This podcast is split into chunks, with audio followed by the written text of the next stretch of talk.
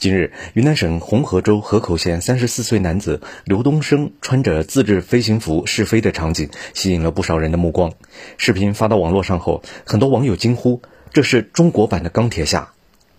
云南省红河州河口县市民刘东升，从小就喜欢看科幻类的电影还有动画片，后来长大读了大学以后，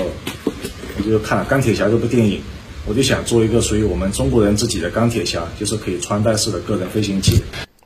两年多前，具有多年机械制造经验的刘东升看到一位国外爱好者穿着自制飞行服在海面上自由飞翔的视频，使他重新萌发了制作飞行服的想法。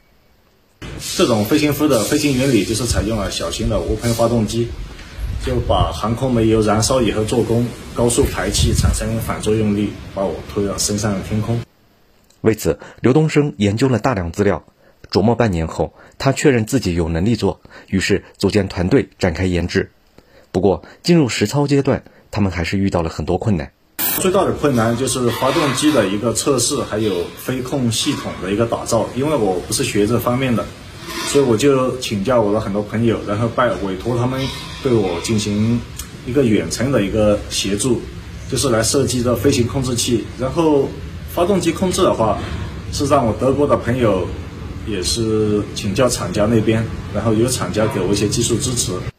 刘东升喜欢机械制造，其制作的格斗机器人此前曾多次参加全国性大赛并获奖，但涉足飞行器制造领域还是第一次。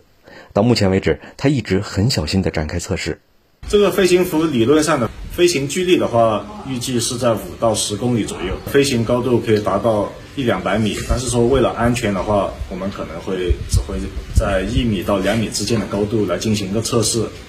刘东升说，这套飞行服已经花费了七十多万元，目前稳定性还算不错，每次可以飞行三到五分钟。安全性方面，以后还会加上安全气囊及其他辅助设备。目前，刘东升团队已申请国家发明技术专利，并寻求投资，对其展开升级。我们飞行服做好以后，我们会把它的安全性、续航性来进行一个完善，争取早日把它推向市场，让每个人都可以体验飞行的这种乐趣。新华社记者孙敏昆明报道。